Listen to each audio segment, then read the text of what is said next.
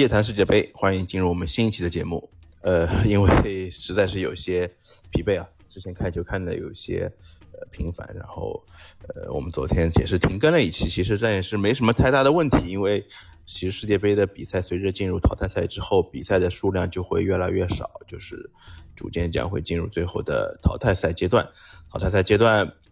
其实我觉得从现在来已经进行的四场比赛来看，基本上是属于一个嗯一流强队的一个过滤器，因为我们能看到。真正的一些，嗯，所谓的一些可能实力并没有那么强的球队，就会在这届世界杯上慢慢就是被淘汰出局，然后最终是回家。呃，也是可以看到，最终也是不出人意料的几场比赛，其实像荷兰、阿根廷以及英格兰和法国都顺利的从他们那个呃半区出线，然后最终进入到八强。我觉得比赛中也没有出现太大的波澜，然后。呃，也没有进入到加时赛，所有的比赛其实都是比较顺理成章的进行。首先，我们来看就是荷兰队和呃美国这场比赛。其实这场比赛，荷兰队一场就是比较呃非典型的一场荷兰式的胜利吧，因为他们两两个进球，包括最后进球，其实都是有一些下底传呃倒三角以及下底传中的这样一个模式嘛，就是这三个传球都是。呃，在过往中，荷兰队呃边锋这这个样的球员比较呃少的一些套路，因为过去的话，我们通常所见的荷兰队都是边锋内切，或者是边锋在前场的一些组织串联，就是在这样的配合中达到最终的一个效果吧。呃，而这场比赛中，荷兰队就抓住了呃美国队这边就是后防线上比较。薄弱的一些环节，包括他们的后卫，呃，其实都是比较年轻，然后在比赛中或多或少出现了一些肉人上的问题。嗯，德佩和呃那个布林德，首先是上上半场抓住了两次倒三角传中的机会，然后另外一个是最后邓弗里斯也是在最终锁定胜局的一球，也是在后点，在无人盯防的情况下，嗯，拿到了这样一个进球。呃，我觉得这场比赛可以看出，其实美国队在所在的小组中，其实他们主要的胜利其实是对阵伊朗的那场胜利吧。因为伊朗队说实话，虽然说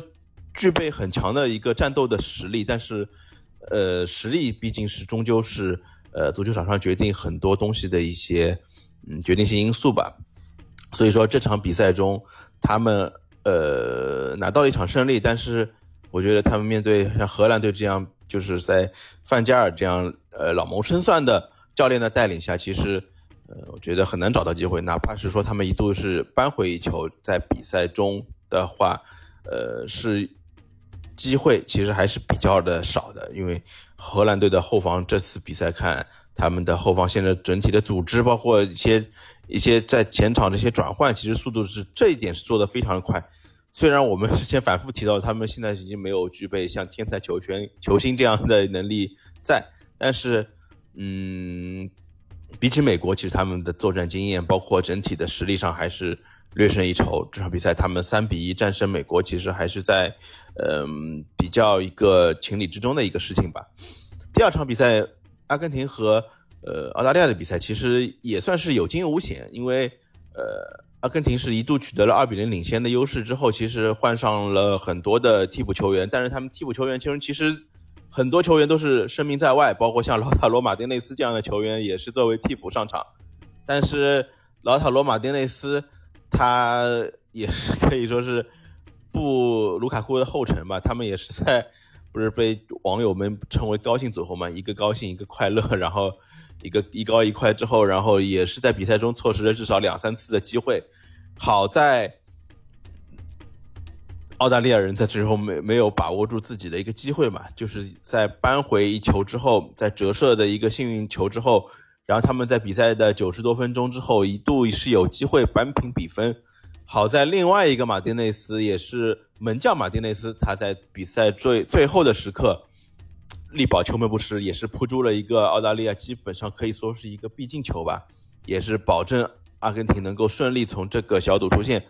呃，可以看出，其实阿根廷这个球队虽然说比赛中一度是岌岌可危，但是我觉得他们在比赛中占据的一个掌控力，我觉得还是能够很说明问题的。因为，呃，其实第一场比赛，其实如果说是他们踢的还有些松散，包括他们在全场之后还是依靠希望依靠一些球星的发挥来决定主宰比赛的一个胜局的话，那后面的比赛他们已经其实基本上捏合成一个整体，然后梅西也是基本上可以理解成你，他只是一个。体系的一个一部分，然后他不是说完全作为一个体系的一个核心轴来作为比赛的一个呃主宰吧。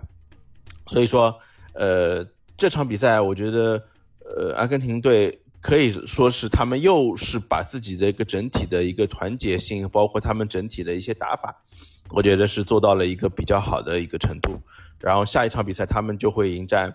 嗯，之前出现的荷兰队，我觉得这场比赛，我觉得会九八年和一四年之后，他们又一次相聚在呃世界杯的淘汰赛中。我不知道，呃，大家对这场比赛的观点如何？因为中在中国，荷兰的球迷和阿根廷的球迷其实都是具备一定的呃数量级的。然后荷兰籍可能荷兰队的球迷和阿根廷球迷都是属于比较老的一派球迷，他们的数量都是非常的多。呃，只能说。我希望大家双方能够踢出一场比较激烈精彩的比赛，然后给大家球迷，呃，奉献上一场比较难忘的一个回忆吧。然后昨天晚上以及今天凌晨举办的两场举行的两场比赛呢，就是首先是呃法国队和波兰队比赛。其实法国队和波兰的比赛其实本身的实力上是比较的明显，因为像波兰队其实，在小组赛中其实最后是有一些跌跌撞撞，最终是依靠。嗯，其实可能是沙特最终的一个进球，然后帮助他们在比赛中以最终是以净胜球上的优势取得了这样一个出线权。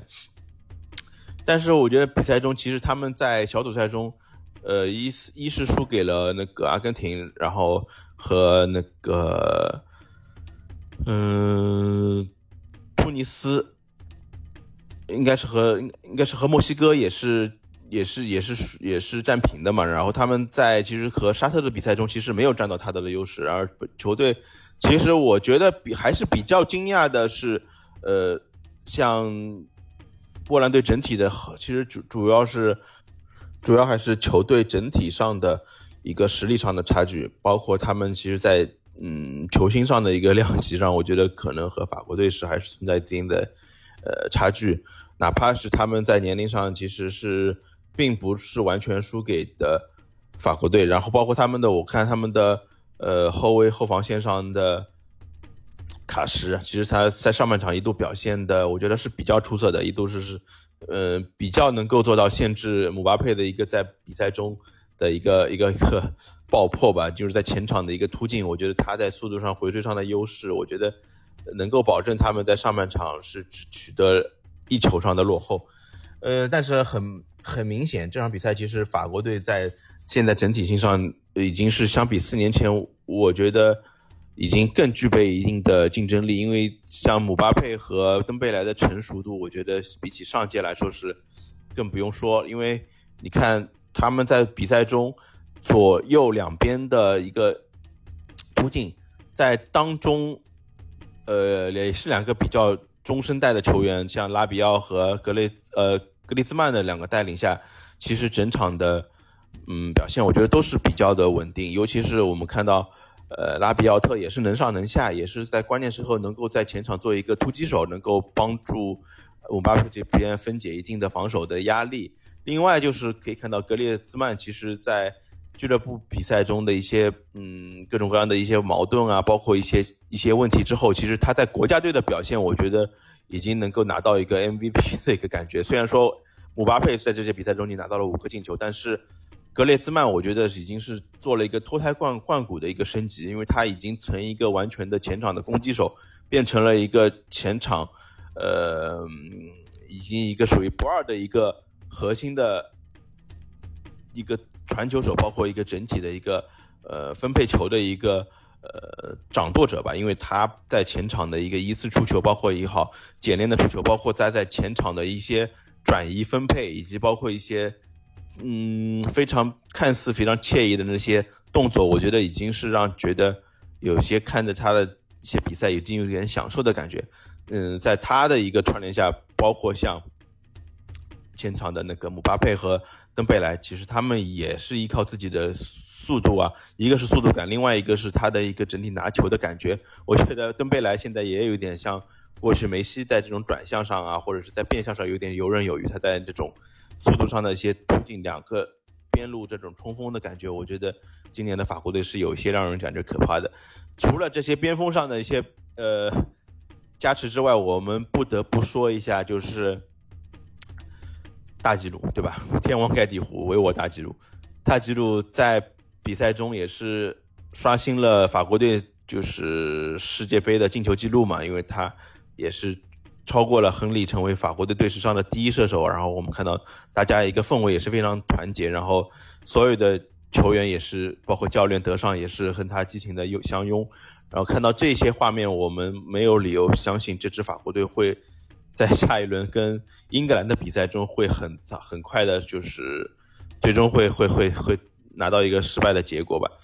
然后很快就是最后一场，呃，昨天今天凌凌晨的英格兰队和塞内加尔的比赛，也是其实是实力上基本上是英格兰队可以做到一个碾压的一个程度，三比零的比分也是。继之前的和威尔士的比赛中，英格兰队再次拿到了一个三球。本届比赛他们已经狂轰进了十二个进球，在和美国队零比零可能是稍微有一些嗯逊色的表现之后，他们已经找到了一个比较顺利的一个取胜的钥匙。然后这场比赛，我觉得亨德森、包括萨卡、包括像凯恩也是取得了本届比赛的第一个进球。我觉得这对于一个英超也乃至世界上比较。嗯，顶级的射手来说也是一件比较好的事情。我觉得下一场法国队和英格兰比赛真的是一场火星撞地球的比赛。嗯，法国队现在不用说，他们已经是嗯将上一届世界杯一个整体的一个势头已经延续到了现在，包括呃哪怕是说你说是冠卫冕冠军的魔咒，其实他们也已经打破。我觉得没有理由去怀疑他们会提前出局。而英格兰队，我觉得呃现在可以看到他们也是在。整体的一个进程上也是走到一个比较呃磨合好的一个状态吧。他们在比赛的感觉，包括整体的一个球员的磨合度上，也是呃比较让球迷满意的。所以说下一场比赛孰胜孰负真的是比较难预料。呃，只能期待周日凌晨的这场比赛是给我们一个比较好的惊喜吧。然后就是又到了一个我们。所坚持的一个保留的环节啊，今天晚上两支亚洲球队就会出战。首先是日本队和克罗地亚的比赛。日本队在比赛中其实两场比赛震惊了全世界啊，因为他们是在死亡小组中是淘汰掉了德国队，然后和西班牙队呃携手出局，因为他们也是同时战胜了西班牙和德国，最终是拿到了小组第一。他们将迎战另外一组的小组第二克罗地亚队。呃，克罗地亚的表现，我想首先先聊一下，因为克罗地亚其实是一直是我们比较呃所欣赏的一支球队，因为他们的整体在强硬度上面，包括技术上的打法，其实都是比较让人感觉赏心悦目的。而本届比赛也是如此，因为可以看到莫德里奇虽然说已经是三十七八岁的年龄，但是我觉得已经是到了一个踢出呃金的这种感觉，已经把。足球对于比赛的这种感觉，已经包括足球对于足球的理解，已经到了一个新的一个阶段。他在比赛中发挥也是游刃有余，可以说，我觉得他是比起呃格列斯曼来说，可能是更胜一筹，因为他在后场的一个抢劫的能力，我觉得也是可以说是呃克罗地亚足球现在的一面毫无疑问的一面旗帜吧。而后场上我们可以看到像。呃，这些球员他们整体上也是非常的年轻，呃，因为之前两场比赛，他们对手日本队其实已经震惊了一个全世界嘛。然后我觉得这场比赛克罗地亚已经是可能是一定是希望，呃，不希望重蹈他们两支欧洲球队传统劲旅的一个覆辙。然后这场比赛，我觉得他们一定会做好防守，做好就是，而这些也是他们的安家立命之本吧。我觉得前场可能是通过一定的边路的突击能找到一丝机会，而呃反观另外一支对手日本队，我觉得这场比赛他们已经是放在了一个明面嘛明面上，而在球员的野心上面，包括球员的整体的自信心上面，我觉得已经到达了一个空前的程度。这场比赛，我相信会是一场很激烈的比赛，但是我觉得比赛场面可能并不会太好看，因为克罗地亚也一定会立足于防守，做到不出现任何的失误，让日本队拿到机会，而日本队也一定会想尽办法去找到克罗地亚在。战术上的一些漏洞啊，包括整体上面，他们可能也还会是会在比赛的一定的时间段对克罗地亚做了一定的压迫吧。我觉得比赛的胜负很难预料，但是我预测这场比赛会进入到加时赛，然后呃，最终是克罗地亚能够拿到比赛的一场胜利，然后靠自己的坚韧进入到呃世界杯的八强。另外一场比赛就是我们都比较关注的巴西队，巴西队会迎战韩国队，韩国队也是在最后的时刻依靠自己的。两位效力于英超的球员在最后时刻把握住自己的命运，然后孙兴民也是在最后的比赛中冲刺助助送到了另外一个在冲刺中的黄喜灿拿到到了这样一个进球，也是帮助韩国队拿到了这样一个呃关键性的三分，呃，而巴西队第三场比赛。不能不说他们不能说球员没有尽力，但是我觉得球员在比赛中的一些懈怠其实还是很明显。但是明天的比赛中，利好消息是内马尔会出战，但是呃很难说，因为比赛的球还是靠足球这些队员们去踢出来的嘛。因为你之前比赛很明显，之前比赛还是很缺少像内马尔这样的组织型的一些呃选手，尤其是在跟瑞士的比赛。和科迈隆的比赛中，很明显看到当中的比赛的一些串联会显得有些不那么自然。因为第一场的比赛，他们在对阵塞尔维亚的比赛中，我觉得其实还是明显看出内马尔是有明显的作用的。但是我觉得所在其所在小组，呃，整体实力上，我觉得还是比较的呃弱。我相信这场比赛，韩巴西队会遭到韩国队的一个很顽强的抵抗。但是巴西队在这届比赛中，我觉得还是会慢慢找出这样一个自己比赛的节奏，能够找到自己比赛的一个状态。在上一场比赛被最终被呃喀麦隆最终绝杀之后，其实这场比赛也是足够引起呃巴西上下的一个重视的吧？因为这这场比赛我觉得也是关系到巴西队在呃近几届世界杯上的一个光荣传统，然后也是不希望重蹈之前的一个屡屡被淘汰的一个命运吧。而且是，尤其是面对像韩国这样的对手之外，他们没理由不去争取到一个比赛的胜利，去争取到这样一个出线权。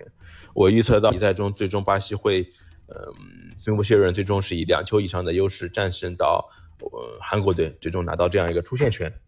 呃，今天我们对于比赛的一个之前比赛几场回顾就到这里，然后我们也会在后续的比赛中继续关注世界杯。淘汰赛的一个进展，然后感谢大家的收听，感谢大家，谢谢。